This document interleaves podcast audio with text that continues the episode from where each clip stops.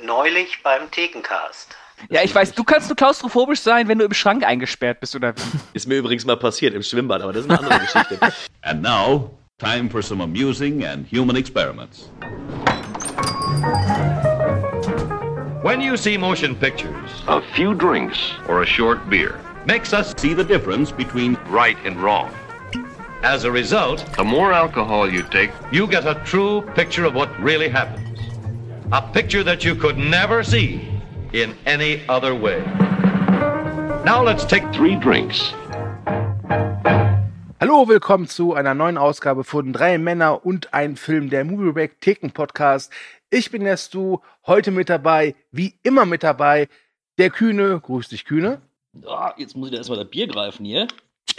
Ah, hi. Hi. Und Pascal ist auch am Start. Hallo. Ihr Lieben, ich stehe vor einer wichtigen Entscheidung. Und ich hoffe, dass ihr beide als Gefährten, Freunde und Kameraden mir jetzt helfen könnt. Und zwar, trinke ich zuerst das Schloss Pilsener oder das Schloss Export? Boah, nimm das Export, das ist, wenn das weg ist, dann ist gut. Okay, Dann schmeckt auch ein Schloss Pilsener. okay, gut, dann. So, erstmal ein Schlückchen auf euch. Ja, Ja, auf euch Prost Jungs. in die Runde. Ja, das schmeckt scheiße. Mm. Aber ich bin ein bisschen enttäuscht. Also für 29 Cent die Dose hätte ich ein bisschen mehr Qualität erwartet. Aber okay, man kann nicht alles haben. Apropos Qualität, wir sind heute nicht zu dritt. Wir sind heute zu viert. Wir haben einen Gast. Und es ist ein alter Freund, der nach langer Zeit zurückkehrt in den Schoß seiner Heimat. Max ist zurück. Hallo Max. Hallo. Wer Max nicht kennt, ist nicht schlimm, ihr habt nichts verpasst. Aber Max ist ein langjähriger Movie Break User, äh, bekannt als Incorruptus. Äh, habt vielleicht schon mal dieses, dieses Sean Bean Bildchen da gesehen. Und er hat in der Vergangenheit auch ein paar Casts schon mitgemacht äh, mit Pascal. Die waren aber alle ziemlich öde. Deswegen, Ja, der Random Cast. ja, das war Was heißt das beste Konzept aller Zeiten. Also, Ja. Leute, wir sind hier, um über einen Film zu, zu über einen Film zu trinken. Nee, nee, wir und sind über erstmal Bier zu hier, reden. um zu genau, sagen- das war's. Ja. So, wir sind erstmal hier, um zu sagen, was für Bier wir überhaupt trinken. Äh, Bei dir wissen wir es ja jetzt schon Ja. zu. Ich habe Ja, auch ich den Max noch gar nicht gehört, wie er die Flasche aufgemacht hat. Ja, ich dachte, ich bekomme eine Kunstpause. Ja, dann mach Bitte. Halt. Ja, bitte, jetzt. Das war's. Ah, okay, ja, das war. Sehr gut. Das war, äh, das war schwach. Das war schwach. Oh Gott. Also, ich habe gerade ein Fidelio geöffnet. Das Ein was? Ist, ähm, ein Fidelio. Das ist ein Bier, ein ganz köstliches Bier aus dem Biomarkt. Und das kann ich nur empfehlen. Ist sehr köstlich. das fängt schon super an. Ja, ein ganzer Mann, auf jeden Fall.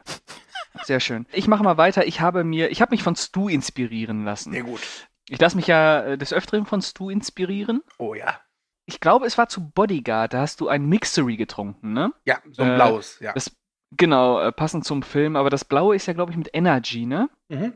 ist ja Bier, Energy und X. Äh, ich habe äh, das leider nicht gefunden bei uns im Edeka und habe ein Mixery Cola genommen. Ein Mischbier natürlich, aber ähm, ein äh, bekömmliches, würde ich sagen. Ich trinke noch mal einen Schluck. Ein Mhm. guter, solider Klassiker, sag ich mal. Ja, kann man, kann man machen, finde ich. Kann man echt machen. Da muss man sich nicht für schämen. Holt auch so ein bisschen die Jugend zurück. Finde ich okay. Finde ich, kann man, kann man machen. Besser als Fidelio. Der Pascal, der kennt halt den Cast schon, ne? das merkt man. Das ist an die Auswahl deutlich mehr als bei Max, der zumindest heute als einmaliger Gast dabei ist. Ich habe mir sehr viel von dem Ploppen versprochen. Ich bin alle genauso enttäuscht wie ihr. Gefühlt seit zwei. Monaten laberst du davon, dass du ploppen willst bei diesem Podcast und dann ist dein großer Moment und du verkackst es. Ah, also, äh, Kühne, was hast du für ein Bier? Ja, meins hat eine Geschichte. Oh nein. Äh, es ist eigentlich lang. es ist eigentlich sehr langweilig. Es ist äh, ein ganz stinknormales Krombacher, aber in der Friendship Edition. Weil ihr mir so einen großen Gefallen getan habt, dass wir heute über diesen Film sprechen, habe ich gesagt, nein, ich muss einen Krombacher aus der Friendship Edition trinken, wo sehr groß draufsteht, Freunde, lasst uns einen Krombachern. Und äh, es schmeckt nicht, aber der Gedanke, der dahinter steckt, das ist natürlich die Hauptsache dabei. Ja. Und ähm, so, soll ich mal verraten, um welchen Film es geht? Nein, warte, ich möchte kurz noch anmerken, Nee. dass, dass der Kühne sich dieses Bier geholt hat, bevor er die Wertung von Max Pascal und mir wussten zu diesem Film.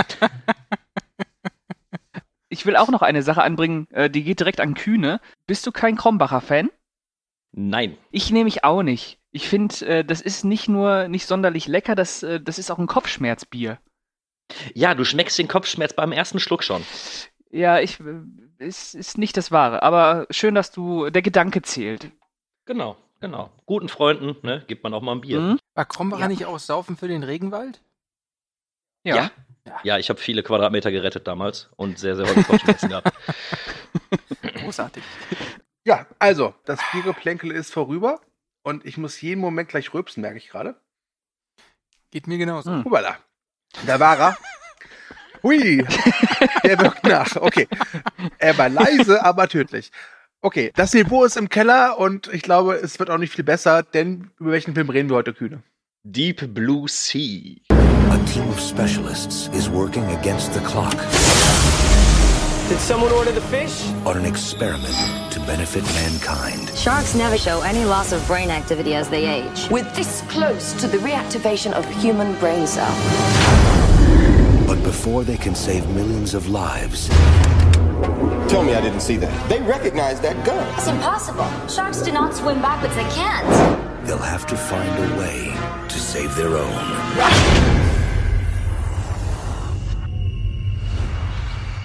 Da werden Erinnerungen wach. Ja, keine Ähm, guten. Also, ja, ich glaube, ich sag's seit, seit Folge 2 schon, dass ich mir gerne diesen Film mit euch angucken würde, über ihn mit euch sprechen möchte. Ich hatte mich gefreut, als Max dann die Auswahl getroffen hat. Ähm, wir hatten ja drei Filme zur Auswahl und Max hat sich direkt für den richtigen entschieden, nämlich für Deep Blue Sea. Gerne doch. Und ich habe gedacht, das wird ein sehr, sehr schönes Gespräch mit Freunden über etwas, etwas Schönes, über Kunst, über, über Haie. jetzt machst du dich lächerlich. Ja, ich bin gespannt, wie es jetzt dann doch am Ende dann ablaufen wird. Über Haie. Okay. Pass auf, Kühne, machen wir Ja. es schnell. Erzähle mal allen Leuten da draußen, worum geht's in Deep Blue Sea. Ja. Mitten im Atlantik haben amerikanische Wissenschaftler das Unterwasserlabor Aquatica eingerichtet, wo sie medizinische Experimente mit genmanipulierten Haien durchführen. Doch plötzlich entwickeln die Versuchstiere beunruhigende Eigenschaften. Sie werden immer größer, immer intelligenter und immer boshafter. Als ein gewaltiger Sturm über die künstliche Insel hereinbricht, gelingt es den Haien, sich zu befreien. Für die Wissenschaftler beginnt eine Jagd auf Leben und Tod. Vielen Dank. Ah. So. Es beginnt. Wir sprechen über Deep Blue Sea und wie immer starten wir mit der obligatorischen Frage, wann habt ihr Deep Blue Sea zum ersten Mal gesehen und wie wirkte er damals auf euch? Und ich glaube, den Kühne hebe ich mir als Praline zum Schluss auf und ich beginne mit unserem Gast, Max. Ja, das Witzige an Deep Blue Sea ist, dass ich es eigentlich noch sehr gut weiß, weil ich damals eingeladen war von meinem Nachbarn. Ähm, ich war, glaube ich, 13, er war so 16, in die Videothek zu gehen und ähm, wir konnten die ganzen Filme ab 16 mit ihm ausleihen. Und damals haben wir uns dann entschieden, dass wir zwei Filme schauen. Der erste war, glaube ich, Verhandlungssache und der zweite war dann Deep Blue Sea. Und ich muss sagen, mit meinen 12, 13 Jahren, ich war begeistert von Verhandlungssache. Und dann habe ich Deep Blue Sea gesehen und ähm, der war auch gut. Ich wollte schon sagen, ich hätte fast, wenn ich vorbeigekommen hätte, eine Backpfeife gegeben. Nein, ganz ehrlich, also Deep Blue Sea war für mich damals auch sehr beeindruckend und äh, was ich daran besonders toll fand, dazu kommen wir jetzt gleich noch, aber ich fand den auch sehr schön. Das war m, für mich damals der beste Hai-Film. Ich habe aber damals auch Der Weiße Hai noch nicht gesehen gehabt. Alles klar. Pascal, deine Geschichte. Ich habe diesen Film das erste Mal am 7. Juli 2017 gesehen. Weiß ich deswegen so genau, weil ich gegoogelt habe, beziehungsweise in meinem Filmtagebuch nachgeguckt habe. Und ja, das war halt so ein Ding. Also, man hört ja immer wieder äh, über Deep Blue Sea den altbekannten Spruch, der beste Haifilm nach der Weiße Hai. Das könnte sogar durchaus stimmen, weil dieses Genre des Haifilms eigentlich nur Scheiße hervorgebracht hat. Außer der Weiße Hai. Und Kann ich an der Stelle einfach aufhören? äh, und ähm, genau, dann habe ich mir den mal angeguckt, auch äh, weil er ja eine sehr bekannte Todesszene hat. Ja, ich glaube, Mehr kann ich da leider nicht zu sagen. Okay. Tut mir leid. Also Das macht nichts, Immerhin weiß ich das Datum noch genau. Ne? Aber also, pass auf, pass auf. Ich weiß das Datum auch noch, denn ich war damals am Starttag im Kino, am 28.10.99. Das beweist, ich bin hier der älteste Sack von euch. Ich war damals 16, bin da alleine reingegangen, weil ich keine Freunde hatte. Und hab mir den angeguckt und ich weiß noch, ich kam irgendwie ziemlich gelangweilt wieder raus. Als ich Mit mir- 16. Mit 16 tatsächlich, ja, ja. Also, Mhm. ich sag mal so, ich hatte damals schon so eine Filmaffinität und habe schon Sachen geguckt, wo andere gesagt haben, äh, was ist das? Das ist ein französischer Film. Was? Die Franzosen machen, machen Filme? So nach dem Motto. Deswegen hat er mich nicht so ganz abgeholt. Ähm, es gab so ein paar Szenen, die ich echt unfreiwillig lustig fand. Jetzt nach der, ich glaube, Drittsichtung war es. Vorgestern muss ich sagen, es gibt viele Szenen, die ich nicht unfreiwillig komisch finde, sondern einfach nur schlecht. Und ja, Deep Blue Sea. Ähm, und ganz ehrlich, der beste Hai-Film nach der Weiße Hai würde ich sagen, nein. Ich finde zum Beispiel The Shadows ganz gut. Den würde ich echt Deep Blue Sea äh, Ja. vorziehen. Der ist auch besser. Ja. Ich würde sagen, Kühne. Deine Eigentlich Bühne, aber mehr. bitte unterdrücke deine Tränen. Ich war tatsächlich auch am 28.10.1999 im Kino. Und ich kann mich noch daran so gut erinnern, weil das mein erster Film ab 16 im Kino war. Ich war gerade zarte 13 und äh, ich hatte den Trailer gesehen und war hin und weg. Es gab Haie, es gab Explosionen, es gab Tote und da war klar, der Film ist kühnelicious. So, und jetzt hat mein Vater gesagt, ja, Christian, wir probieren das aus, wir gehen ins Kino. Und ich war, ich glaube, mit 13 noch nie so aufgeregt in meinem Leben. Dann ist mein Vater dann alleine zur Kasse gegangen, hat zwei Karten geholt, damit ich nicht vorne bei der Kassenfrau noch stehe, damit möglichst wenig Menschen sehen, in welchen Film wir gehen. Ich habe meine Stimme verstellt beim Kartenabreißer, weil ich dachte, hey, der 13-Jährige, der mit tiefer Stimme spricht, der geht bestimmt als äh, 16-Jähriger durch. Ich rede mir eigentlich immer noch ein, dass es funktioniert hat, dass mein Trick total super war. Ich glaube aber, dass der gelangweilte Kartenabreißer da überhaupt nicht drauf geachtet hat. Ich glaube, dem gelangweilten Dann- Kartenabreißer war es scheißegal. Nö, Du warst ja auch schon durch, so, ne? So, Du hattest und die dann- Karte ja.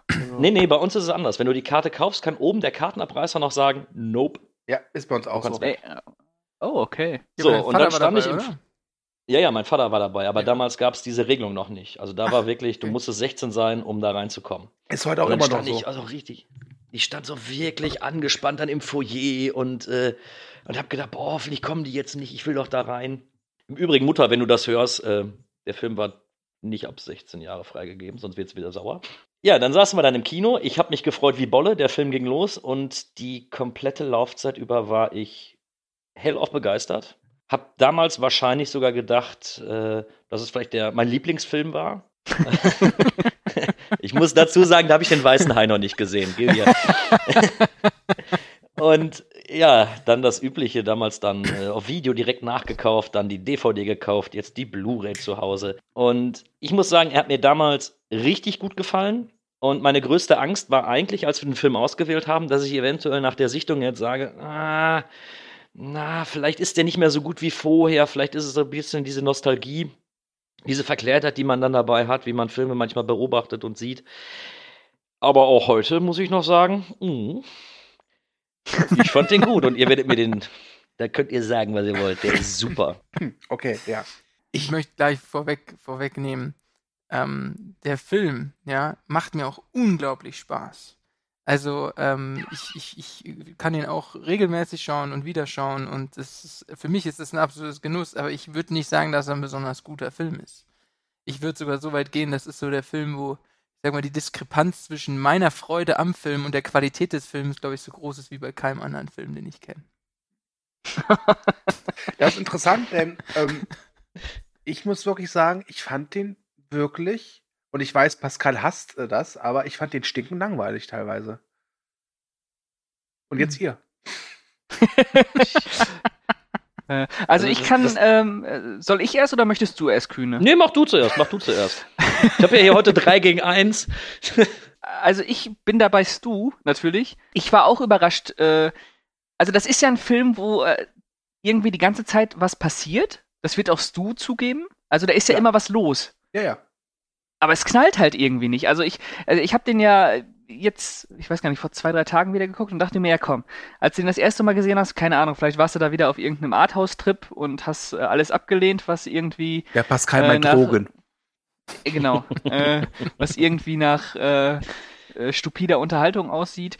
Aber nee, ich habe äh, wir wirklich äh, gesessen und diesen Film geguckt und habe gedacht, ah, also, nee. Kennt ihr das, wenn ihr so einen Film guckt und ihr einfach super schnell merkt, dieser Funke will nicht über, überspringen. Ja, Obwohl, ja. wenn das der gleiche Film wäre, von einem, äh, von einem anderen Regisseur, gleiche Story, genauso, vielleicht in Anführungsstrichen genauso inszeniert, wäre das ein super, äh, in Anführungsstrichen, äh, Trash-Actioner. Und in diesem Fall, ich weiß nicht, also, äh, ich muss äh, das heute, wir müssen das heute noch herausfinden, woran das liegt, aber mich hat der echt nicht abgeholt. Also ich fand den echt, ich fand den nicht spannend, ich fand den nicht unterhaltsam, fand den nicht kreativ, äh, ich fand den nicht gelungen. Was ich halt so furchtbar fand in dem Film ist, der hat eine Szene, die ist halt legendär. Aber wenn du die halt kennst, dann ist sie auch nicht mehr so besonders. Und ansonsten fand ich, der hatte keine wirklich richtigen Schauwerte. Nichts. Da war nichts Darf dabei, ich, äh, darf was ich, mich Wollen abgeholt wir da hätte. jetzt gleich mit Gegenbeispielen einhaken? Ja, bitte, magst Also- sei auf meiner Seite. Ja, f- wie gesagt, also ich finde erstmal das Setting wunderbar. Also ich finde das Setting, dieses, dieses, diese, diese Anlage, der Name ist zwar vollkommen bescheuert, aber egal, diese, diese Anlage ist wunderschön gemacht. Ich nehme das dem Film vollkommen ab. Ich finde, da sieht man auch, dass die ähm, Geld hatten für die Produktion. Von daher finde ich schon mal dieses ganze Szenario mit den, mit den riesen Haikäfigen mitten im Meer, finde ich schon mal gut. Aber dann, von wegen Schauwerten, ich finde, eine der besten Szenen oder die, die mich am, ähm, die ich mich auch am meisten mitgefreut habe, neben der, über die wir alle gerade, glaube ich, sprechen, ohne sie zu nennen, ist, ähm, wenn der, ich gehe jetzt gleich mal direkt ins Beispiel, wenn der Hai den Stellan Skarsgård, diesen Wissenschaftler, wenn der auf einmal so aus der, aus der, aus dem Nichts sozusagen auf das Fenster zugeht und Samuel L. Jackson fragt, kann mir irgendjemand sagen, was das ist? Und wie der dann angeflogen kommt. Ich finde, das, das ist ein Bombenbild. Das ist top. Ich, das ist für mich ein Bild, was ich immer in Erinnerung habe, wenn ich an diesen Film Es denke. hat mich an eine Szene aus Jaws 3D erinnert. Wenn der Hai wirklich so auch so das Glas durchbricht. Und muss leider sagen, ich fand das. Nee, da fehlt mir auch irgendwie eine Wuchtigkeit. Es, es, ich dachte mir nur so in dem Moment so, der Film ist schon ein ziemliches Arschloch zu dieser Figur. Also ich meine, da wird ihm erst der Arm abgerissen, ja, und dann jetzt noch das. Also das war mal echt ein scheiß Arbeitstag, würde ich sagen. Gott sei Dank ist bald Wochenende. Du hast vergessen, Ja. dass er am Anfang gegen den Wind gepinkelt hat. ja, witzig. Also, Ja, guter Gag auf jeden Fall. Nice. Ja. Äh, man muss natürlich muss dazu sagen, dass solche Szenen vielleicht äh, durchaus funktionieren können, weil sie ja nochmal zeigen, wie intelligent die Haie sind und wie sadistisch sie sind. Ich fand auch, die Szene hätte man, die hätte man stimmungsvoller aufbauen müssen, also hätte man mich, sich mehr Zeit für lassen müssen. Außerdem sah es dann, sieht halt heute unfassbar billig aus einfach. Also das muss man Ähm, sagen, der also- Film also- war damals schon von den Effekten her wirklich nicht top-notch, was ich ihm jetzt nicht äh, vorhalten möchte. Also es Mhm. ist kein Effektspektakel der Marke Star Wars, ist es jetzt aber auch kein äh, The Mummy Returns. ganz ehrlich, das sehe ich nicht ganz so. Ach was. Ihr könnt nicht, ihr könnt nicht sagen, nee. es gibt diverse Effekte, die unter aller Sau sind. Ähm, diese, die habe ich mir jetzt auch angeguckt und dachte, oh mein Gott, das hatte ich aber viel, viel besser in Erinnerung. Ähm, aber schlussendlich sind die Haie teilweise, du, du merkst einfach, dass die da auch irgendwelche Mechaniken und äh, Puppen hatten. Und das sieht alles wirklich sauber aus. Und du, gegen die Animatronic sage ich auch gar nichts. Aber die meiste Zeit, wenn die von den Haien davon schwimmen, siehst du halt, ah ja, CGI-Haie, uff, uh, gruselig. Ja, ja. Ne? Und auch Ja, so von den Schauwerten her. Also man, man muss sich erstmal dessen bewusst sein, das ist kein Film, der in der A-Liga spielt. Das ist, deswegen ist die Bezeichnung der beste Haifilm oder der, der, ja, der beste Haifilm nach Jaws auch nicht ganz äh, korrekt gewählt, weil Jaws ist einfach absolute A-Liga. Äh, Deep Blue Sea weiß einfach, dass er ein B-Movie ist. Der hat dafür echt viel Geld bekommen und äh, sieht dafür auch wirklich ordentlich aus. Aber er kann es einfach nicht verschweigen, dass es einfach ein B-Movie ist. So. Und Ja, das ist eben, aber, äh, dass das Ganze eben auch ein bisschen abgedrehter ist. Ein normaler Hai Ist wird das ja mit der, als er den Stellan Skarsgård greift und gegen das, gegen die Scheibe, ja, natürlich ist das irgendwo drüber. Aber die Idee, wie die da rauskommen oder was dahinter steckt, fand ich total gut. Ich habe auch nicht verstanden, warum ist es jetzt essentiell, dass der Stan Skarsgård da vorne dran hängt. Ich meine, der, der Hai ist riesengroß. Also Stan Skarsgård wird vielleicht 80, 90 Kilo wiegen, plus diese Plastiktrage da. Also der Hai hätte doch auch so einfach da drei, zweimal gegen schwimmen können. Also das, hat Das sich ist, das ist ja- Psycho ja- psychologische hat sich nicht Kriegsführung. Und Das ist Das doch. ist psychologische Kriegsführung. ja, Ja, ja, genau. genau, genau. Das sind doch die ich stelle mir Ja, jetzt der- vor, die Haie sind ja Haie da so- rumschwimmen, dann so, Heiner, pass auf, wir machen das wie folgt, ja? Also, wenn die deine Ja, Möhren so- so ist es ja. dann beißt du den Arm ab, so. Dann wird er abtransportiert. Und ich habe durch Informationen unseres Agenten im Westwetterzentrum erfahren, ja, dass ein Sturm aufzieht. Nee, es ist, äh, Ja, nee, nee, nee. Da, also da würde ich das alles eher als Zufall betiteln. So dass der, dass ihm der Arm abgebissen wird. Im Übrigen auch eine grandios gute Szene.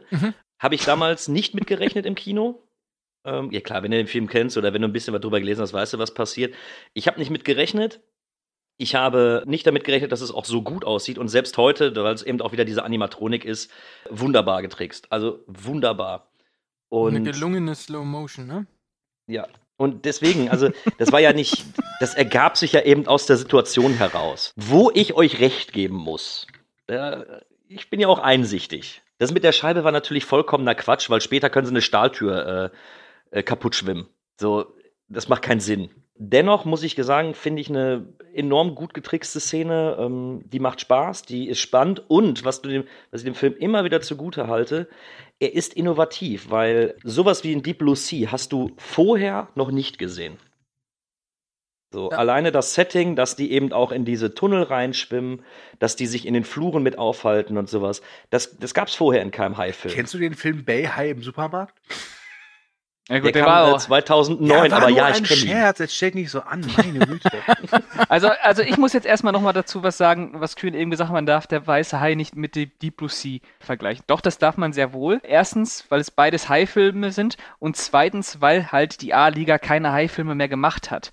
Das heißt, dass der Vergleich beziehungsweise die Aussage, dass Deep Blue Sea der zweitbeste Hai-Film ist, ja überhaupt nichts damit zu tun hat, ob es jetzt eine A- oder B-Produktion ist, sondern einfach nur, dass äh, Deep Blue Sea. Es heißt ja auch nicht, dass Deep Blue Sea in die Fußstapfen vom Hai, äh, äh, vom weißen Hai getreten ist, sondern einfach, dass es einfach der zweitbeste Hai-Film so ist. Ich kann ja auch sagen, also der beste Horrorfilm aller Zeiten ist, keine Ahnung, Shining. Und äh, der zweitbeste Horrorfilm aller Zeiten ist. Was haben wir denn da für schöne Indie-Dinger? Ähm, Midsummer, so, als Beispiel. Äh, Midsummer, genau, zum Beispiel. Das ist, genau, da haben wir eine A-Produktion, haben wir eine B-Produktion. Trotzdem äh, versteht man ja, äh, was damit gesagt wird. Ich will die ja gar nicht in eine Produktionsklasse schieben, weißt du, Kühne? So ist Ja. die Aussage gemeint. Ja, aber ich Und, meine äh, auch so von der, von der Thematik her, der weiße Hai setzt ja mehr auf Suspense, auf Horror. Man darf, Ja. bei Deep Blue Sea darf man nicht erwarten, dass man einen Horrorfilm. Nein. Ich meine, es ist ein Actionfilm. So, Punkt. Ja, ja, das, Aber ist, wobei- das ist ein trashiger Actionfilm. Also ich fand, hab den schon durchaus als Horrorfilm verstanden. Ich meine, also es Also der ja hat seine durch- Horrorelemente Ja, natürlich. durchaus. ja. Und, und nicht so knapp, finde ich. Aber es ist kein Horrorfilm. Er Ja. hat Elemente. Es gab Szenen, da, da hab ich, hatte ich das Gefühl, es ist ein Slasher mit Haien. ja, okay. Ja, gut. Ja. Die rächen sich ja, ne? Ja, klar. Das passt schon. Und das mit dem Typen, also dass sie ihn da so äh, sadistisch vorführen, wie gesagt, das ist halt diese psychologische Kriegsführung, die die Haie machen, ist natürlich Banane, aber die Haie sind halt so scheiß intelligent, dass sie das so machen. Äh, auch um Angst zu erzeugen. Übrigens- Je, übrigens, ab, abseits was aus, ihrer. dieser Szene, äh, was aus dieser Aktion folgt, ist eine meiner Lieblingsszenen. Wenn die Hauptfiguren dann alle vor diesem Fenster diesmal stehen, unfassbar! das, das so nach und nach bricht und man denkt sich so, ich würde da jetzt abhauen. Und sie so, Ja, ich würde oh. jetzt auch wegrennen. Ja, wirklich. Die stehen da ja ewig ist- noch und gucken, wie das Glas splittert. Ja, und das hat mich, Aber jetzt überleg doch mal, die werden- Ruhe, jetzt bin ich dran. Und es, es hat mich gewundert, denn eigentlich wäre das eine Einladung, um jetzt wirklich mal zu sagen, okay, wir wissen, was wir sind, wir wissen, dass es Schwachsinn, jetzt haben wir Spaß. Aber ich fand, dass der Film das komplett ernst gemeint hat. Und das fand ich total Banane. Kühne, du kannst mir jetzt gerne widersprechen, aber warte, bevor du das tust. warte kurz. So, bitte.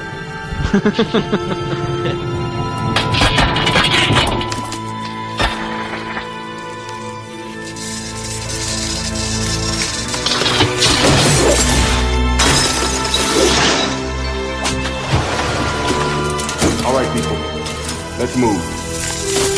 Now. Get to the door. Come on, you. Come on.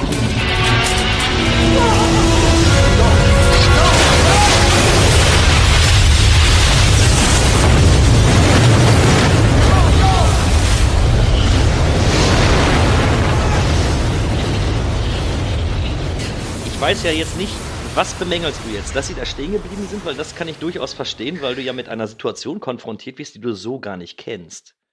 Also ich glaube nicht, Äh. dass die erste Idee dahinter ist so, ja, ich, Es ich renn tut jetzt mir weg. leid, du siehst aber das, der eine Typ, der, der, der reitet am Anfang selbst Rodeo auf einem Hai. Also nee, es geht mir darum, dass sie aus dieser Szene nichts machen. Ich finde, sie ist nicht spannend, sie ist einfach nur dumm. Wenn der Film Ja. dann zumindest diese Szene nutzen würde, um, sag ich mal, irgendwie absichtlich eine Art von Humor zu evozieren, hätte ich gesagt, okay, gebe ich euch, spaßig, aber ich fand die Szene einfach nur dämlich. Nicht spannend, nur dämlich, nicht komisch, nur dämlich. Und äh, ich, ich dachte, das sind irgendwie Meeresbiologen, die wissen, okay, ja, wenn die Haie kommen, das könnte ein Problem werden. Also ich würde jetzt hier nicht noch 20 Sekunden äh, vor der Scheibe stehen bleiben. Fünf Sekunden, okay, erstmal sammeln und äh, dann klar werden, okay, wir sollten abhauen jetzt. Aber das ist, das ist ja gefühlt eine Ewigkeit, wie die da stehen, bis dann irgendjemand äh, sich mal erbarmt und sagt, na komm, wir gehen. Ja, das ist Aber- ja ihr Mann, oder? Die, die, die, das ist doch der Mann von der einen Blonden da. Die Ja, was da will sie denn machen? Bleibt. Und dann gehen sie ja nochmal zurück, um sie zu holen, oder? War das nicht so? Ist okay, dann hätte sie auch stehen bleiben können und die anderen abhauen. Ja, also ich finde überhaupt an dieser ganzen Szene, dass diese Fensterscheibe da bricht, das meinte ich vorhin gar nicht. Ich finde eigentlich nur, dass aus dieser Dunkelheit dieser weiße Fleck kommt und dann ist es der Wissenschaftler, der vom Hai gebracht wird. Dieses sadistische, dieses, das Ja, finde ich gut. Diese, diese, ja, diese, diese Glassplitter-Szene, die ist das total bescheuert. Das ist, das ist ja auch vollkommen irrelevant. Ich finde auch, wie sie davor stehen, ja, und ähm, dann den Zuschauern, ich meine, die glauben halt genauso wie wir nicht, dass einfach so ein hingeworfener äh, Wissenschaftler eine Fensterscheibe zum Einbrechen bringen kann. Wobei ich stelle mir gerade vor, das könnte man geblieben. noch super so schneiden, dass es so aussieht, als würden sie vom neuen 4K-Fernseher stehen, oder? Wow. Ja. Ja, aber es hätte, gebe ich hätte, euch vielleicht. hätte, eine schöne, hätte eine schöne Spannungssequenz werden können, wenn man das länger aufgebaut hätte, wie, äh, wie man erstmal äh, langsam sieht, dass da irgendwas aus dem Dunkeln kommt. Äh, hätte Ja. man länger, hätte man herauszögern Ja. müssen. Noch ein bisschen mehr. Aber dann, ja, der Film hat halt nicht so ein richtiges Gespür dafür, richtig Spannung zu erzeugen. Das, das fehlt ihm halt. Dabei ist es ein Regisseur, der durchaus äh, mit Cliffhanger bewiesen hat. Also mit Cliffhanger will ich auch noch mal erwähnen, dieser Film stand übrigens zur Auswahl. äh, Cliffhanger, auch vom gleichen Regisseur, wo er äh, sehr wohl unter Beweis sagt, dass er hervorragende Spannungssequenzen inszenieren kann. Mhm. Übrigens, äh, die Wahl des Films oblag äh, in dieser Ausgabe unserem Gast, deswegen vielen Dank, Max. Gerne. Ja, Max, ich danke dir wirklich. Bei mir ist es nicht mal Sarkasmus. Ja, ich, ich kann das tragen. Da, seid ihr bereit für einen weiteren meiner Kritikpunkte? Bitte. Ja, her damit. Ich fand die Figuren so langweilig und scheiße. Es tut mir leid. Ja, ich auch. Ich, die ich Figuren fand die ganz furchtbar, waren allesamt. furchtbar, Nur ganz allesamt. kurz, ganz kurz, ganz kurz. Samuel L. Jackson müssen wir da außen vor nehmen. Samuel Jackson Nee. ist, ist in dem Film da für diese eine überraschende Sequenz, Ja. die am, wenn du den Film zum ersten Mal guckst und du noch nie davon gehört hast, wirklich überraschend ist und das Beste am Film ist, das gebe ich ihm. Aber ansonsten, Ja, ja. no way. Sorry. Der ist nur dafür da, hallo, ich bin ein Superstar und ich bin tot. Für mehr ist der nicht da. Also die Szene, wie er abtritt, die ist wirklich, also wenn man das das erste Mal sieht, noch mit dieser, mit dieser salbungsvollen Rede vorher, die ist Ja. gut, die wirkt auch. Also die, Ja. die, die sitzt. Aber, aber die sitzt. ich finde, dass eben auch der Charakter von Samuel L. Jackson mehr ist. Alle anderen sind flach, oh- ohne Ende, bedienen irgendwelche Klischees, was man halt haben will, was man braucht. Aber Samuel L. Jackson, ja, der ist der reiche Fuzzi da von seiner Pharmafirma, der Chef, ne? Ähm, aber auf der anderen Seite hat er irgendwie ähm, eine Lawine überlebt. Er ist einer, der anpackt. Es ist keiner, der da einfach nur so immer im Hintergrund steht, der irgendwie fett und reich ist, sondern es ist einer, der in Aktion geht, der sagt, was Phase ist, dass wir was machen müssen. Das ist nicht nur so ein, so ein, ähm, ich sag mal, Entscheider, sondern auch einer, der anpackt. Und, und, und ich fand, damit war er schon so, hatte mehr Profil, als man, hätte man jetzt den flachen Boss einfach gemacht, dann wäre der der Erste gewesen, der einfach im, vom Hai gefressen worden wäre, so ungefähr. Aber ich fand, der war mehr. Und den mag ich. Ja. De-. Der Rest der Figuren, der ist zweckmäßig. Alleine der Haibändiger oder dann auch Ja. die beiden Wissenschaftler und so. Das ist alles wirklich gerade so viel, dass es, äh, dass du irgendwie eine Story drumherum bauen kannst, aber das war's auch. Ja, aber das, das also ich werft ihr ja mir sagen, ja vor, aber ich kann es ja gut ausblenden, weil für mich wird ein Film wie Deep Blue Sea niemals niemals ein Charakter, eine Charakterstudie oder ähnliches sein. Nein, nein, es geht Die nicht um Figuren müssen- Charakterstudie. Es geht auch gar nicht um eine darum, die- Charakterstudie. Es geht darum, dass die Figuren nicht nur funktionieren, sondern dass sie auch irgendwie was ausstrahlen, dass sie von mir aus sympathisch sind Charisma. Oder, oder, oder dass du Empathie aufbaust. Aber das hatte ich da echt gar nicht. Ob jetzt der Heilbändiger gefressen wird oder sein komischer Kollege, es war mir vollkommen egal. Und das Schlimmste ist, den scheiß Koch, den fressen sie nicht. Ja. das Ja, stimmt. das, das- war ein Schwachpunkt. Das stimmt. Also da, da muss ich auch sagen, ich mag den, den Thomas Jane ja sehr gerne. Hm. Äh, ich finde den auch äh, echt unterschätzt und oftmals übergangen, aber sorry, ich war überrascht, wie uncharismatisch der dann doch hier ist. Und LL Cool, cool J, Cool G, keine Ahnung, wie man ihn nennt, J. als Das Koch mit diesem Kühne. scheiß Vogel, was auch noch mal übel ist, dass man dann noch so, ein, so einen Sidekick zu einem Sidekick haben muss. Ah, ja. Echt, also sorry. Und diese beiden dann da am Gange, Und dann da sage ich nein. Ich glaub, hat, Kühne- hat ich Pascal gerade Nein gesagt oder gerade. Kühne?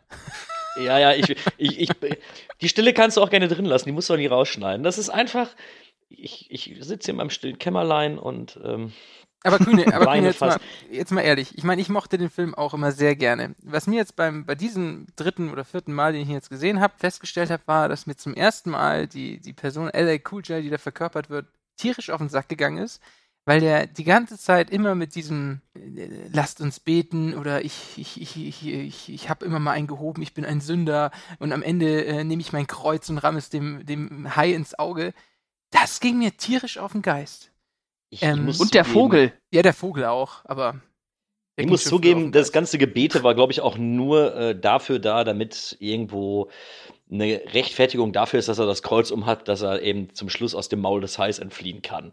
Okay. Aber mich hat's nicht so gestört wie ihr, äh, wie euch. Also es ist so, er ist da. ich fand ein paar Sprüche okay, ich fand ein paar Sprüche daneben.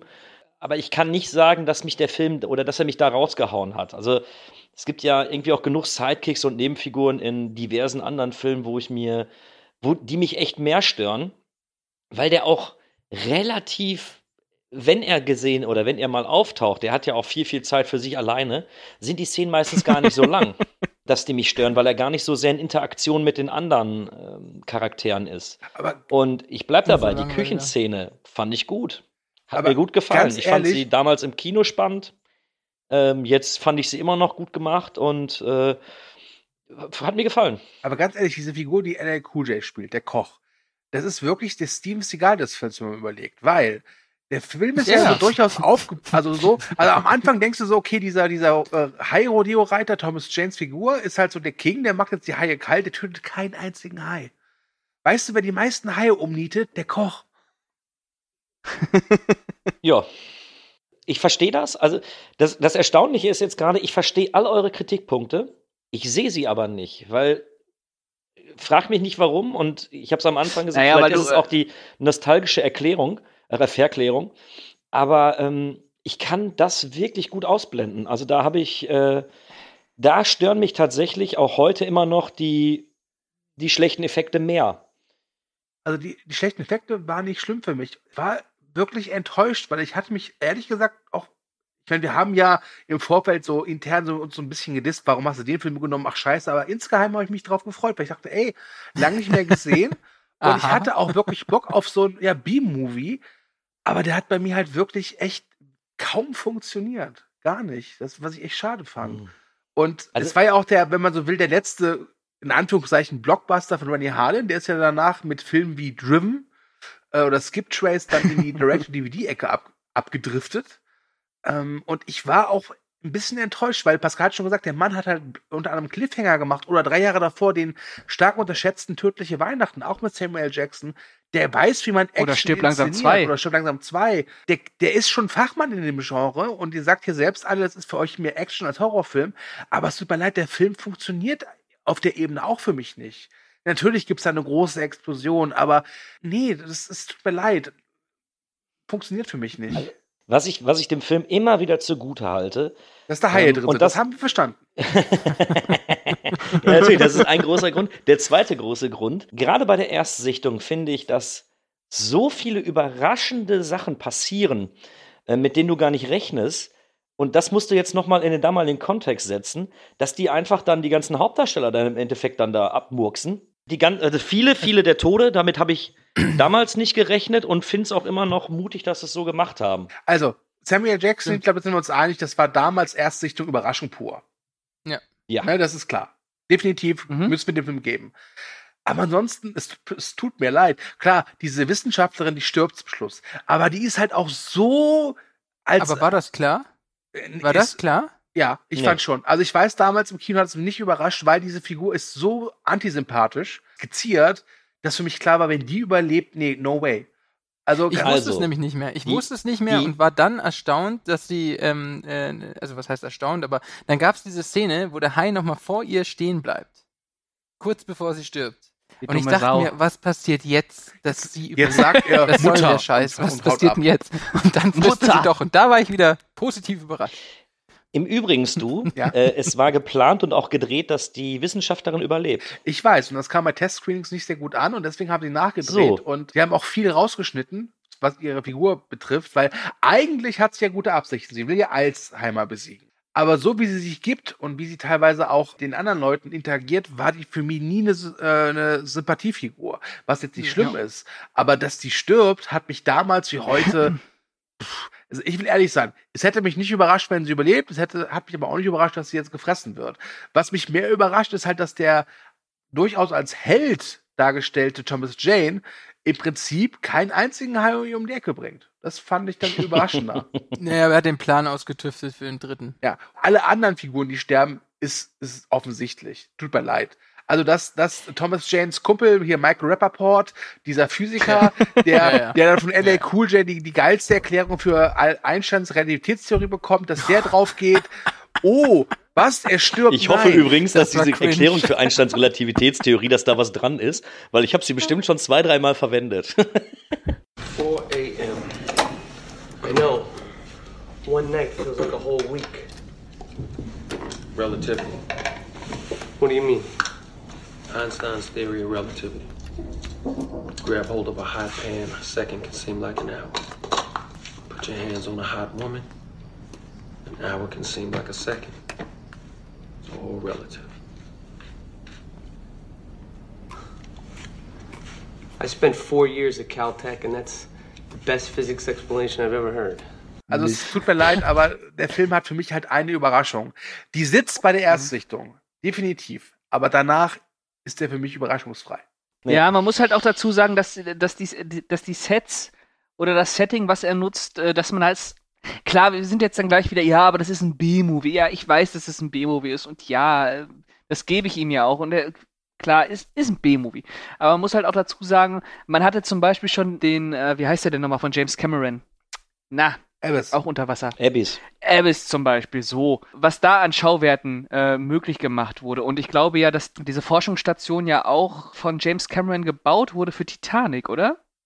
Die da genutzt Äh, wird. nee, die Tanks. Die Tanks, wo das gedreht worden Tanks. ist, wurde von. okay, äh, genau. Hm?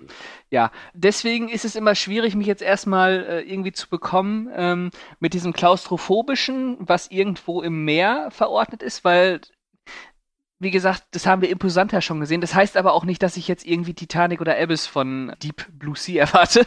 Allerdings haben wir dann auch solche Filme wie äh, Deep Star Six, der ja auch in eine ähnliche Richtung geht, wo ich sage, das ist ein guter, gutes B-Movie. Ich glaube, es ist einfach, für mich ist es einfach damit zusammenzufassen, dass äh, mir so ein bisschen die äh, inszenatorische Wucht ja, nenne ich es inszenatorische Wucht, vielleicht auch die inszenatorische Kreativität da irgendwie gefehlt hat, um aus diesem klaustrophobischen Wasserheiz-Szenario wirklich äh, mal so ein bisschen Dampf äh, rauszubekommen, weil, wie schon eingangs gesagt, ich war dann doch überrascht, ähm, wie schleppend der sich für mich angefühlt Mhm. hat.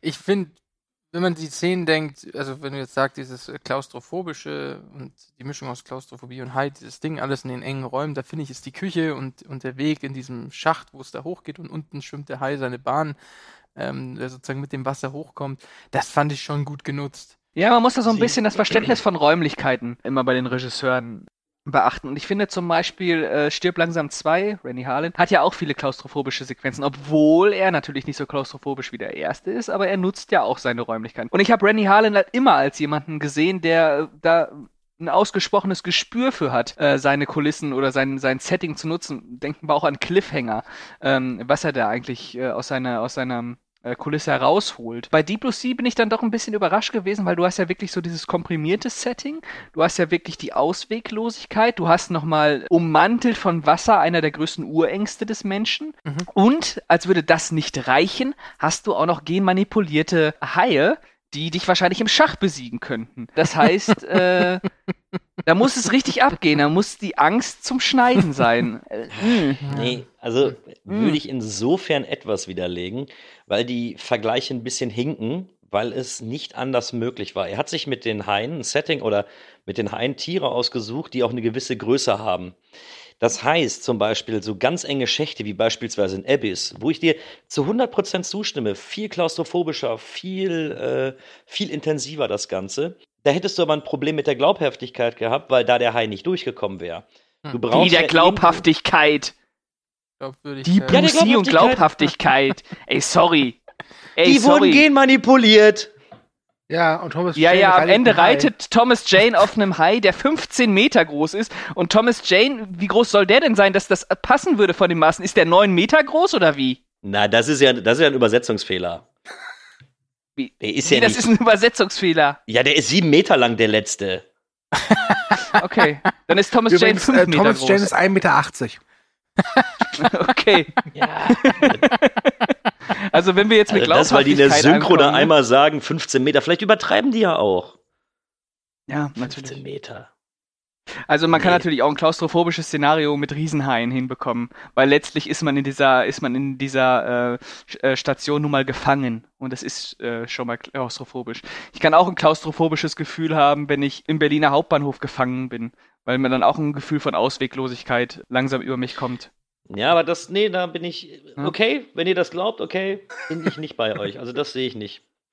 Ja, ich weiß, du kannst nur klaustrophobisch sein, wenn du im Schrank eingesperrt bist oder wie. Ist mir übrigens mal passiert im Schwimmbad, aber das ist eine andere Geschichte. Oh ja, also die Story kannst du jetzt auch ruhig raushauen, weil da bin ich jetzt schon interessiert, ja, die wir zu haben, hören. mal, wir haben Verstecken in einem Schwimmbad gesp äh, gespielt und da bin ich dann in so einen Umkleideschrank rein und dann hat jemand die Tür zugemacht und dann stand ich nach einer Dreiviertelstunde in diesem Schrank. Dann musste der Hausmeister gerufen werden, der die Schlüssel holt und dann wurde ich da. Dein Vater war sehr gemein. zu standest du eine Dreiviertelstunde im Schrank. Wieso hast Wie du nicht bitte? geschrien? Hilfe! Warum hast du nicht um Hilfe Ja, geschrien? habe ich ja. Aber der Schlüssel war ja nicht dran. Und dann ja, aber musste man hört jemand. dich doch aus dem Schrank schreien. ja, da ist doch dann jemand da hingegangen. Okay. Dann musste der Hausmeister Aber eine. Dreiviertelstunde? Ei, Das war keine Schwimmhalle, irgendwie so, so ein, so ein, so ein Familienspaßbad. Das war so ein Trainingsschwimmen. Na gut. Ja, ich stand da auf jeden Fall ein bisschen drin. ich möchte noch was Positives hervorheben. Ich fand den angenehm brutal. Jetzt kommt ihr wieder, der ist schlecht getrickst, aber äh, Äh, nee, also ich, ich- fand ich- eigentlich, dass jeder Tod da auch irgendwo so, ein bisschen seine Besonderheit hat und irgendwo auch im, im Kopf der Zuschauer hängen bleibt. Nein, das nicht, aber er ist schon brutal durchaus. Ich war damals im Kino auch überrascht, dass der damals eine FSK 16 hatte. Mittlerweile ist das nicht mehr so krass, aber damals war ich echt überrascht. Da dachte ich so, Gott, endlich 16 Jahre alt und mir wird, wird, wird, wird was geboten, sehr geil. Aber ich bin einfach kein so großer Fan von CGI-Blut und viel davon, was man sieht, ist eben halt CGI-Blut. Ja, klar. Ne? Aber ich, ich, ich finde, das stimmt. Man, man, man erinnert sich an jeden Tod. Also ich weiß, ich konnte sie alle aufzählen. Wie stirbt Michael Rappaport? Der wird äh, vom Hai gefressen. Ach. Ach nee. äh, wie stirbt denn Samuel L. Jackson?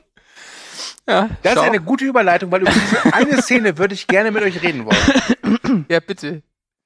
Max, du als unser Gast, du kannst uns Hm. jetzt doch bestimmt formidabel und wirklich präzise diese Szene mal erklären. Warum ist diese Szene mit Samuel L. Jackson so legendär und was passiert in ihr?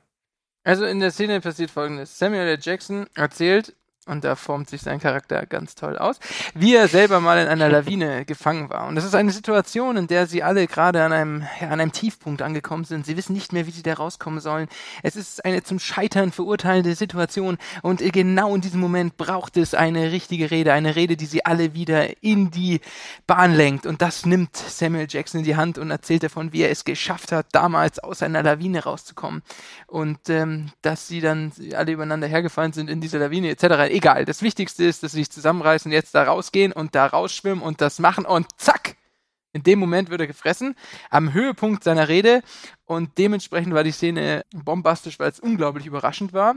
weil es der Moment war, wo man normalerweise in schlechten Filmen vermutet, dass jetzt wirklich sozusagen am Ende irgendeine Montage kommt, wie sie sich vorbereiten und versuchen da rauszukommen. Du, hast, Ähm, du hast eine Kleinigkeit verschwiegen. Du hast jetzt nur gesagt, gefressen. Es ist ja so, er steht ja vor so einer Luke, nenne ich es mal. Und dann kommt dieser Riesenhai raus, gesprungen, schnappt ihn und zerrt ihn in die Tiefe. Das ist vielleicht noch wichtig. Und als ich diese Szene wieder ge- gesehen habe, dachte ich mir, eigentlich bei diesen ganzen patriotisch-pathetischen Reden, die es überall gibt, in ganz vielen Filmen, wäre es doch total erfrischend, wenn einfach jedes Mal so ein Hai kommen würde und haps. Bill Pullman Ja. Independence Day, haps. Now you've seen how bad things can get and how quick they can get that way. Well, they can get a whole lot worse. So we're not going to fight anymore.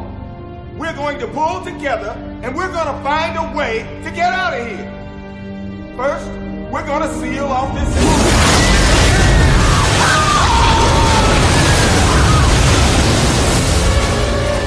Meint ihr, der Hai war die ganze Zeit da und hat sich erstmal die Rede angehört? Ja, definitiv. Der hat sich gedacht, Ich so, hätte boah, was mir für eine angehört. schöne Rede, aber jetzt habe ich Hunger. auf jeden Fall. Aber jetzt reicht's auch.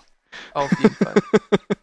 Ja, nee, also die Szene, die hat diesen Film ja auch, hat ja auch den Kultfaktor befeuert. Also ich finde aber, es ist halt äh, ein Kultfaktor, der m, beim zweiten Mal halt schon nicht mehr da ist. Also es ist immer noch eine gute Szene. Es ist auch eine Szene, die Erwartung unterläuft und es ist vielleicht auch ein schöner Kommentar auf all diese moralischen äh, Lektionen, die da auch vom Bill Pullman in Independence Day zum Beispiel rausgefeuert werden. Hm. Aber Mhm. beim zweiten Mal kickt es halt nicht mehr. Aber das wollen wir hier gar nicht kritisieren. Also beim ersten Mal sitzt das. Das ist eine gute Szene. Kühne, Kickt vielleicht nicht, aber man feiert sie trotzdem. ja, Kühne, als Man feiert sie trotzdem. zum dritten Mal, Kühne. Als du den Film damals im Ich Kino bin hier. geguckt hast, wie, Ja. weißt du noch, erstens, wie haben die Leute um dich rum auf diese Szene reagiert und wie hast du auf diese Szene damals reagiert? Äh, der Kinosaal war nicht wirklich voll. Also ich habe die, die Reaktion der Leute gar nicht so mitbekommen.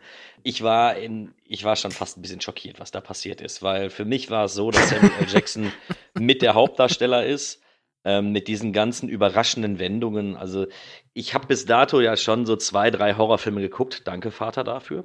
Hallo Frau Kühne. Aber ich war da natürlich gar nicht so drin im Genre. Ne? Ich, ich war ja überhaupt nicht so drin im, im Genre. Und ich war tatsächlich überrascht. Mir ist ganz cool, ich habe mich erschrocken. Und äh, ob ich jetzt aufgeschrien habe oder kurz so dieses, weiß ich nicht mehr, kann ich nicht mehr sagen. Aber ich weiß, dass ich tierisch überrascht war über das Ganze, weil ich hatte mit allem gerechnet, aber ich war mir, ich war fest davon überzeugt, dass Samuel L. Jackson da rauskommt. Ich bin jetzt ein bisschen enttäuscht, weil als ich den geguckt habe im Kino, war ich auch relativ alleine im Saal. Ich hatte jetzt gehofft, dass du vielleicht mit einer, einer Meute von Leuten den geguckt hast, weil ich kann auch nicht sagen, wie, die Leute, wie die Leute reagiert haben, weil es waren mit mir, glaube ich, sechs Leute in einem 300 Sitze Saal. Deswegen hm, schwer zu sagen. Ah, Was mir aber jetzt aufgefallen ist, ich hatte die Szene immer ein bisschen anders in Erinnerung. Und zwar, wenn er gefressen wird, du siehst, dann ist also die Kamera ist auf sein Gesicht gerichtet und dann siehst du im Hintergrund, wie der Hai rausspringt. Und ich dachte, das ist Mhm. anders gefilmt. Tatsächlich. Ich hätte das anders in Erinnerung gehabt. Dass Nee, und dann schwenkt die Kamera ja. Genau. dass dann der Hai auf den Boden fällt und dann durch den Druck Ja.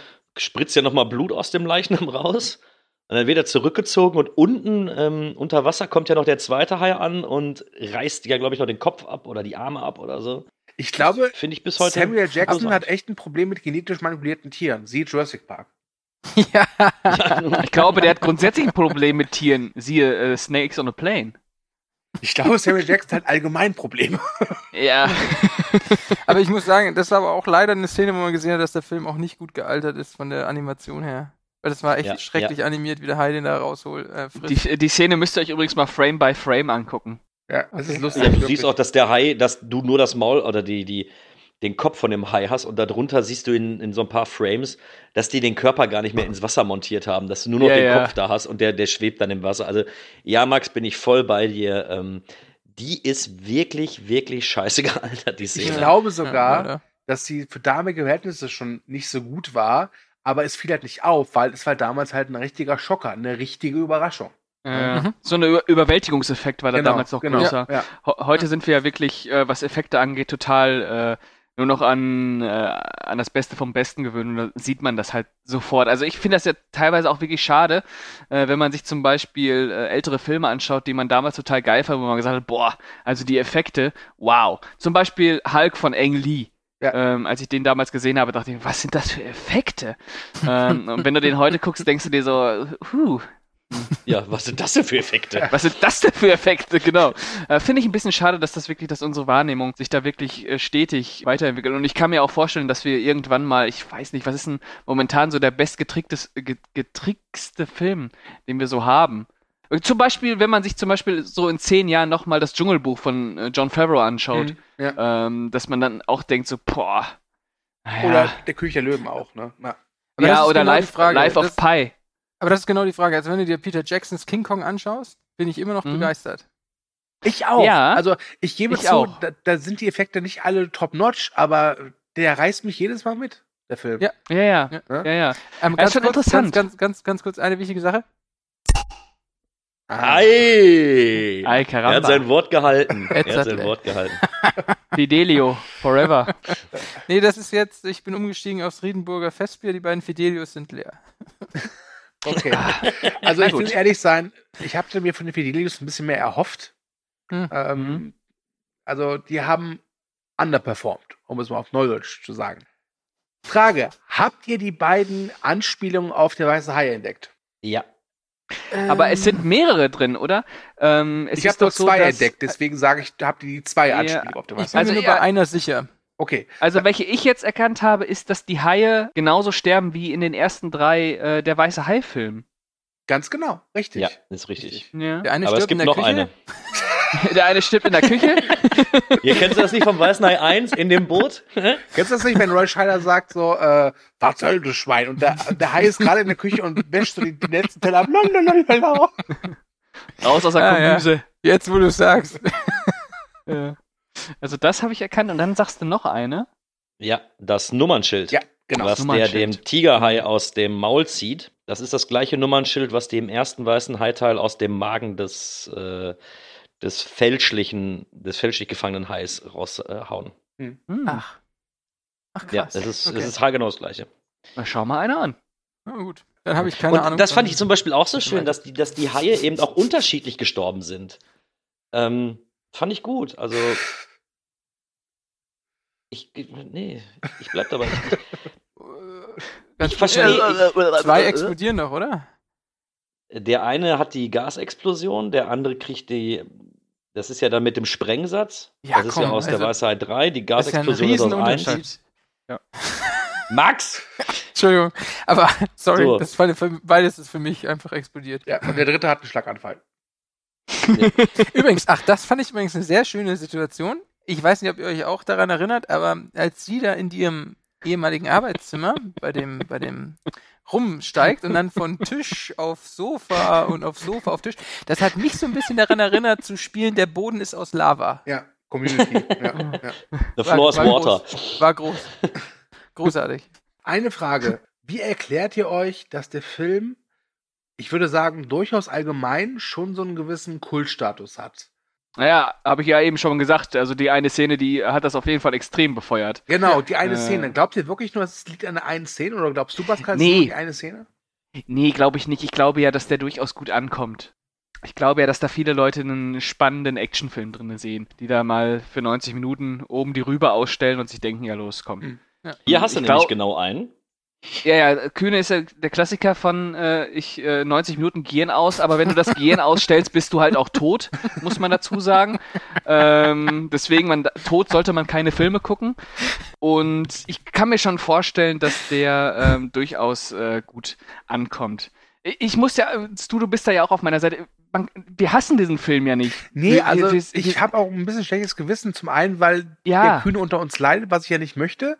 Äh, und zum anderen, ich finde ihn ja auch nicht desaströs scheiße. Das ist jetzt kein Nee. Film, wo ich sage, boah, geh mir weg der Scheiße. Aber ich war irgendwie auch, ich hatte, wie gesagt, ich hatte Bock auf den Film. Ich habe mich auch gefreut, ihn nochmal zu gucken und war dann wirklich ein bisschen fast schon schockiert, wie, wie langweilig und uninteressant ich ihn fand.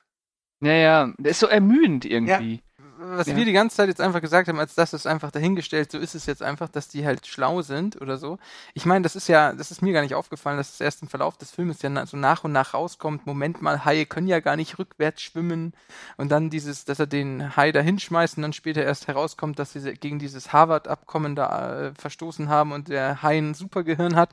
Ich finde das schon, war ein sehr schöner Ansatz sozusagen ähm, gegenüber allen anderen Haien, wo sozusagen ja auch ich sag mal, politisch inkorrekt die Haie immer als Fressmaschinen dargestellt werden. Hier haben sie gesagt, komm, wir machen Ja, so hier eine waren Kinder die Haie Sadisten, super. Genau, Sadisten, die schlau waren, ja. Und da war es auch, war egal, das ist ja ein Mako-Hai, ja. Das ist ja nicht mal ein weißer Hai, der ist einfach mutiert. Ja, Das und man muss auch dazu, ja, das muss man auch dazu schön. sagen, was ich auch immer ganz angenehm finde, ist, dass der die Haie erstmal nicht äh, als natürlich, äh, natürlich äh, Dämonen sieht, Genau. sondern es ist ja Menschen geschaffen.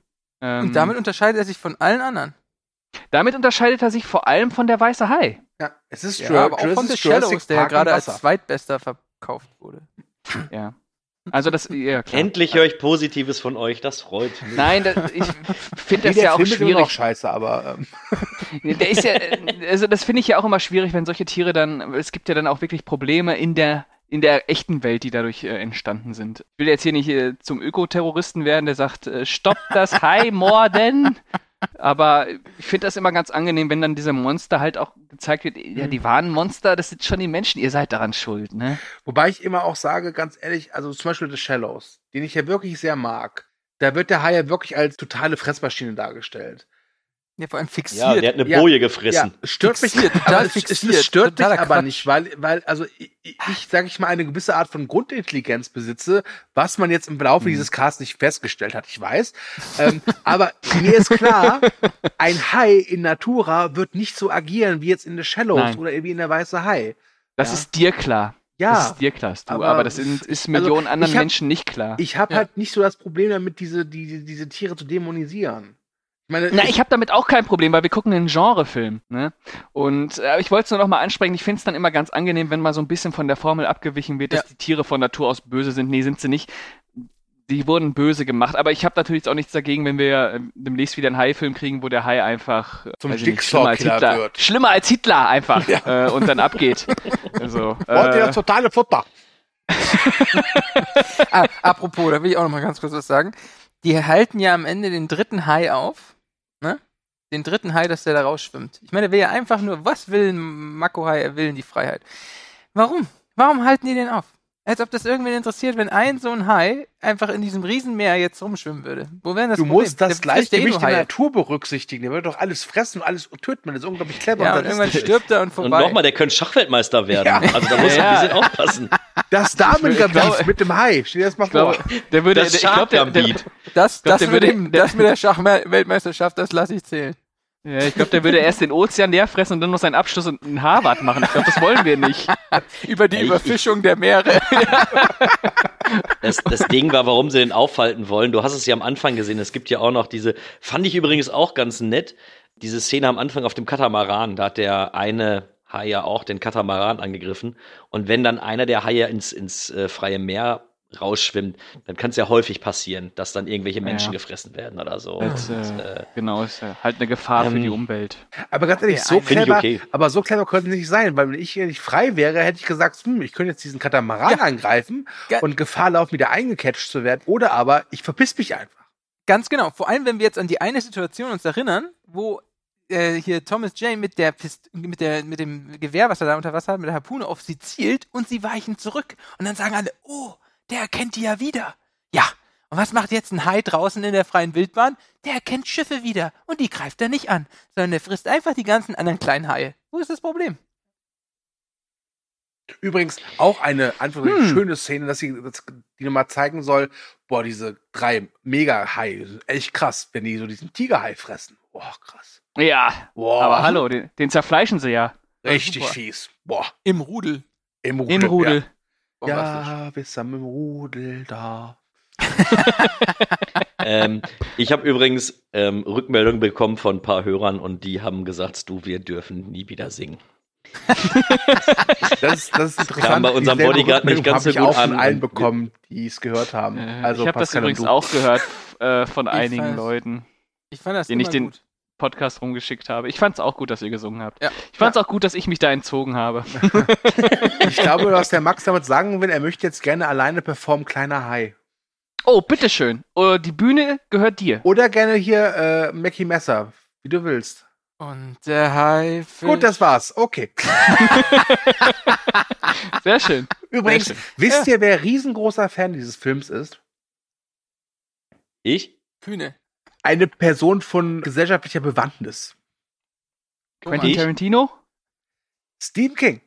Ihr wisst vielleicht, Stephen King hatte mal so einen echt krassen Unfall, wo er irgendwie angefahren worden ist und da irgendwie monatelang im Krankenhaus lag. Und der erste Film, den er nach dem Unfall im Rollstuhl geguckt hat, im Kino, war Deep Blue Sea. Ja.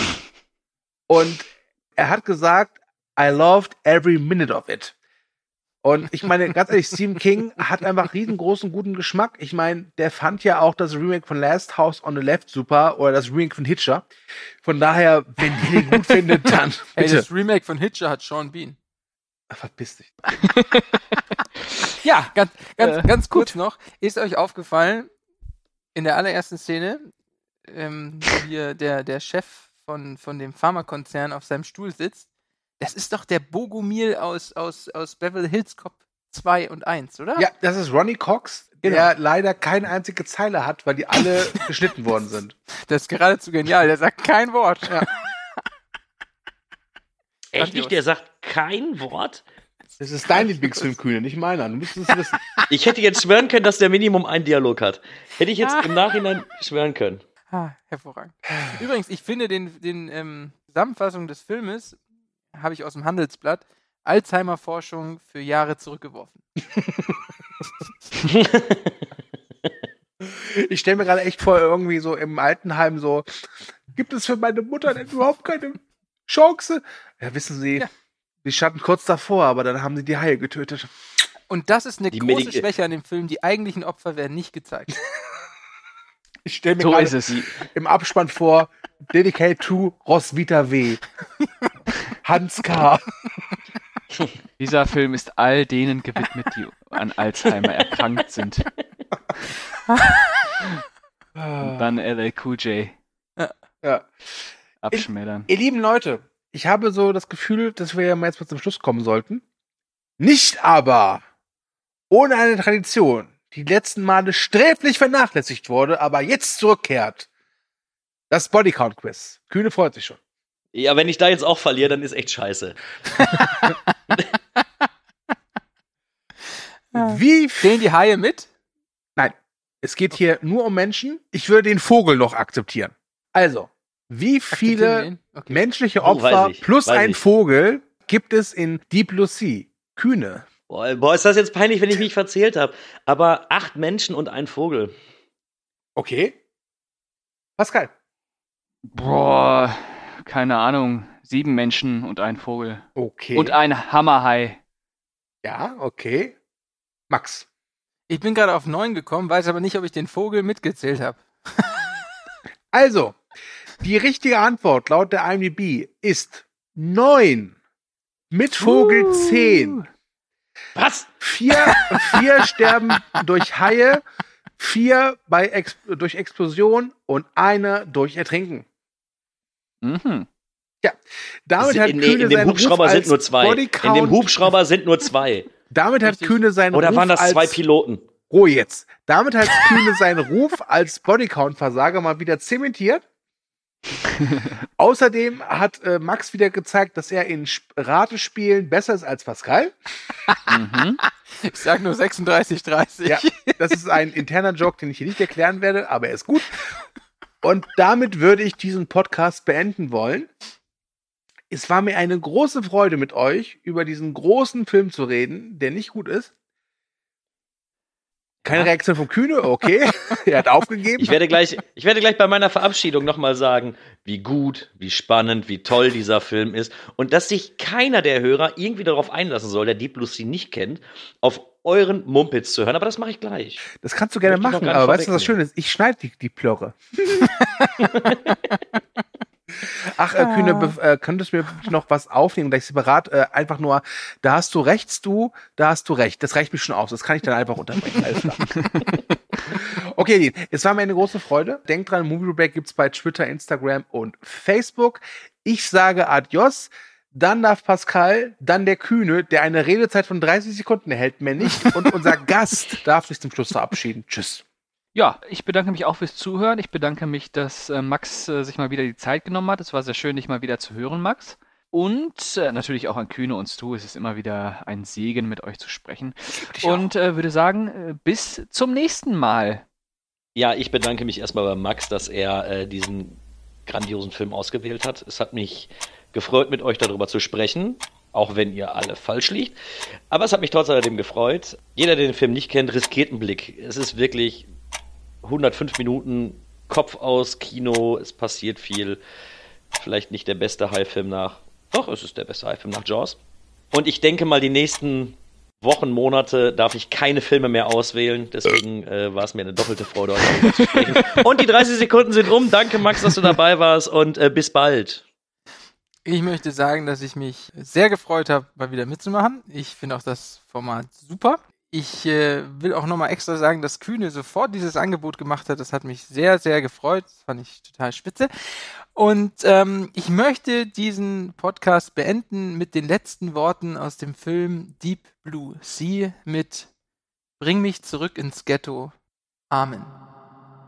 To understand how we see, Erst trink mit mir ein bisschen Alkohol, mein Schatz. But actually, as the alcohol enters the bloodstream, it slows down.